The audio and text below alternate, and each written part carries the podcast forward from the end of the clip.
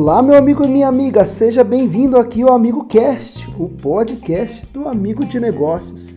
Que bom, que bom tê-lo aqui, que bom tê-la aqui junto comigo. Você que é minha amiga de negócios, você que é meu amigo de negócios, para falar sobre negócios e investimentos.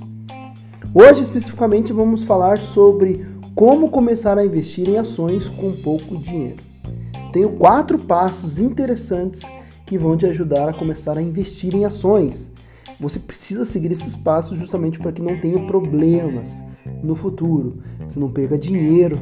Saiba que eu já investi muito, eu já ganhei, já perdi muito, já fiz de tudo que você possa imaginar, estudei muito. Então eu estou aqui trazendo algumas ferramentas para facilitar os seus caminhos, te é, ajudar nos seus caminhos, encurtando os passos para que você possa alcançar rapidamente o teu sucesso. Mas antes de mais nada, eu vou pedir para você no youtube.com.br amigo de negócio se inscrever no nosso canal lá no YouTube, também participar das nossas redes sociais, Instagram, Facebook e assim por diante, do Amigo de Negócios. Quero ter você na minha comunidade, quero ter você como minha amiga, meu amigo de negócios. Então vamos lá, vamos falar um pouquinho sobre os passos importantes para você que quer iniciar os investimentos, né? Conhecer um pouquinho sobre a bolsa. É claro que primeiro para conhecer a bolsa você essencialmente tem que estudar, né? Tem que saber um pouquinho sobre o mercado, tem que saber sobre economia, né? Saber que agora a inflação está alta, então as bolsas estão mais baixas, é hora de comprar ações e assim por diante. É importante saber de economia, é importante saber da análise fundamentalista de cada empresa, como está o endividamento, como está a questão de investimento, quais são os projetos da empresa e assim por diante. E fazer as análises gráficas que são fundamentais também, saber como que andam os gráficos, se está em tendência de queda, se está em tendência de alta e assim por diante.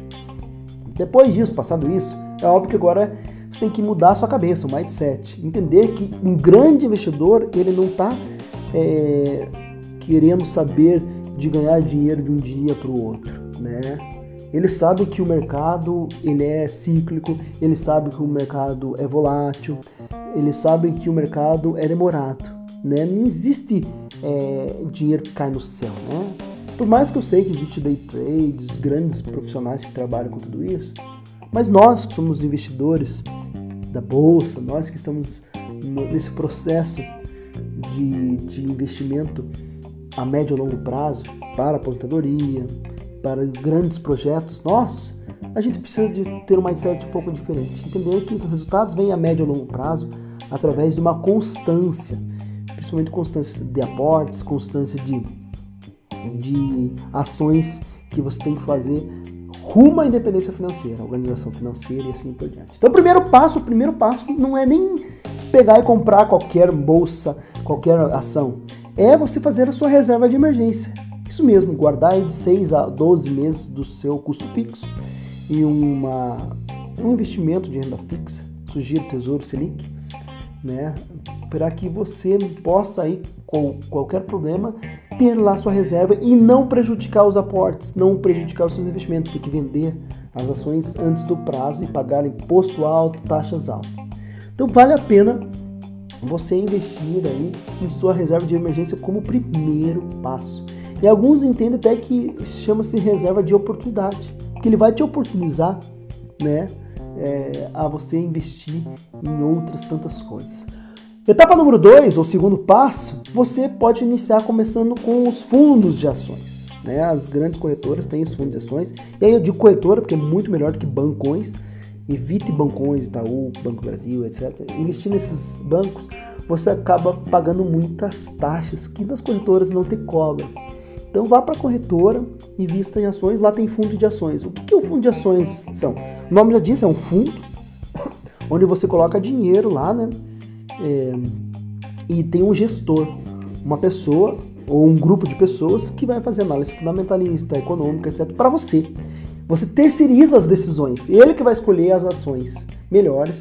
E é óbvio que eles vão escolher as melhores, porque ele quer rentabilizar. Né? Ele quer ganhar dinheiro para ele ganhar dinheiro, ele vai ter que ganhar bem da bolsa. É, vale lembrar que, como você terceiriza essa situação, você tem mais taxas administrativas maiores aí, né? Então, por mais que você pague taxas maiores, você também tem a segurança um pouco maior na questão das decisões. O terceiro passo eu, é, você já começa a investir sozinho em ETFs, né?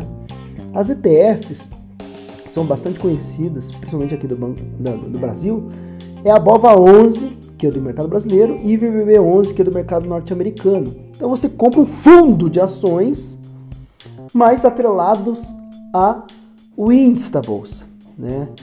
O índice da bolsa seria, sei lá, o, o índice Bovespa, o índice americano e assim por diante. Vale a pena você comprar BOVA 11 e VBB 11 e aqui você já começa a tomar decisões. Não de escolher a ação, mas é, de escolher qual o melhor fundamento da ação, mas já compra, compra no mercado fracionário uma BOVA 11 que você já consegue identificar um pouquinho como funciona a questão do mercado, tá? E aí sim, o último passo, o quarto passo é investir provavelmente em ações. Mas saiba, como eu falei para vocês no começo, é essencial conhecimento. Conhecer bastante sobre economia, conhecer bastante sobre análise fundamentalista de gráficos para que você não tenha problema. E ter um olhar Value Invest. O que seria um investidor de valor que olha a médio a longo prazo, tendendo, entendendo tudo sobre a companhia que você está investindo. Espero que vocês tenham gostado. Essas eram as dicas. Lá no YouTube tem mais dicas iguais e até mais completas do que essas. Mas sabe, que aqui, seja aqui no Amigo Cash, seja lá no canal, eu quero ser o seu amigo de negócio. Até o próximo. Tchau, tchau.